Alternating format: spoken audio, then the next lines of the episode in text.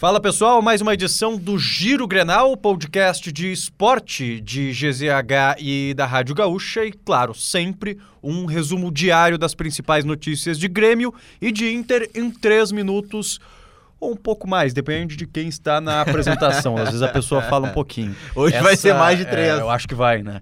Nessa terça-feira, 15 de agosto de 2023, uma terça-feira que é, antecede um jogo importante de Grêmio e Flamengo. E comigo aqui, eu, Lucas Katsurayama, está ao meu lado Cristiano Munari. Tudo bem, Munari? Tudo bem, Luquinhas? Já começa, vamos lá contigo. Vamos lá então, Flamengo e Grêmio amanhã no Maracanã. O Grêmio embarcou para o Rio de Janeiro sem Bruno Vini e Jeromel. Lembrando que o Kahneman também já está fora, foi expulso no jogo na Arena.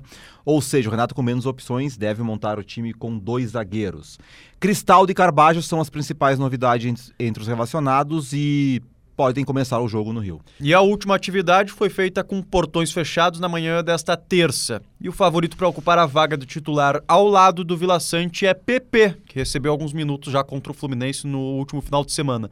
E caso ele não jogue, o Carbajo é quem deve atuar. Cristaldo, por sua vez, esse já deve ser titular. E apesar da vitória por 2 a 0 na Arena e da vantagem no confronto, o momento do Flamengo é bastante conturbado. Isso porque logo no jogo seguinte, aquela vitória sobre o Grêmio na Arena, teve aquela confusão do preparador físico do Flamengo dando um soco no Pedro depois do jogo contra o Atlético Mineiro.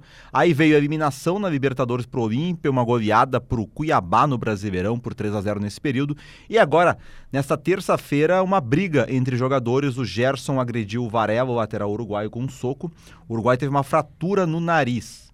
O São Paulo chegou a reunir as principais lideranças do elenco. Pode até haver uma punição com os jogadores não participando do jogo contra o Grêmio.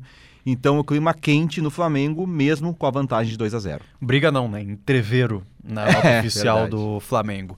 E um provável Grêmio tem Gabriel Grando no gol, João Pedro, Rodrigo Eli, Bruno Alves e Reinaldo, Vila Sante, Pepe ou Carbajo, Bitelo Cristaldo ou João Pedro Galvão e o Ferreirinha com o Soares no comando do ataque.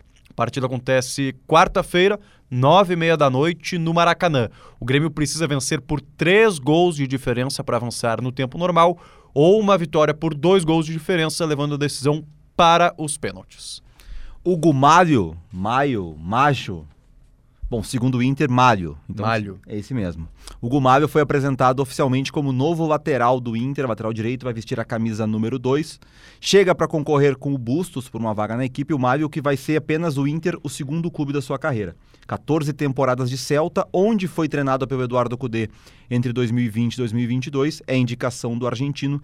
Ele depende do bid para poder estrear contra o Fortaleza. Como o Inter deve poupar titulares por conta da Libertadores, o Mário seria então titular contra o Fortaleza para o Bustos jogar em La Paz. Porque tem essa partida, né? O foco está todo na Libertadores. Antes tem é, Inter e Fortaleza pelo Brasileirão preparação segue e o técnico Eduardo Cudê terá um dilema para resolver. Por um lado, ele precisa poupar jogadores visando a partida que tem na altitude na próxima terça-feira.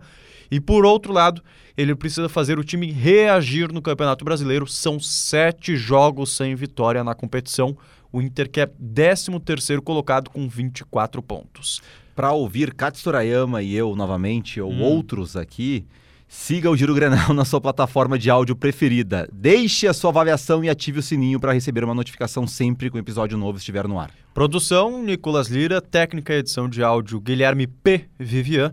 Siga arroba esportesgzh nas redes sociais. Guilherme Vivian, que é difícil de marcar na pelada. Difícil? Difícil, o driblador. E também dá uns pontapés às vezes, né? No último jogo deu, deu umas botadas. Também? O, o Arruda não ficou nem um pouco feliz com ele. É, e Espanha na final da Copa do Mundo, né? Exato, venceu a Suécia por 2 a 1 e agora espera por Austrália e Inglaterra que jogam quarta-feira, 7 da manhã, quem for acordar cedinho, tem uma semifinal importante. É isso. Valeu, Munari. Valeu.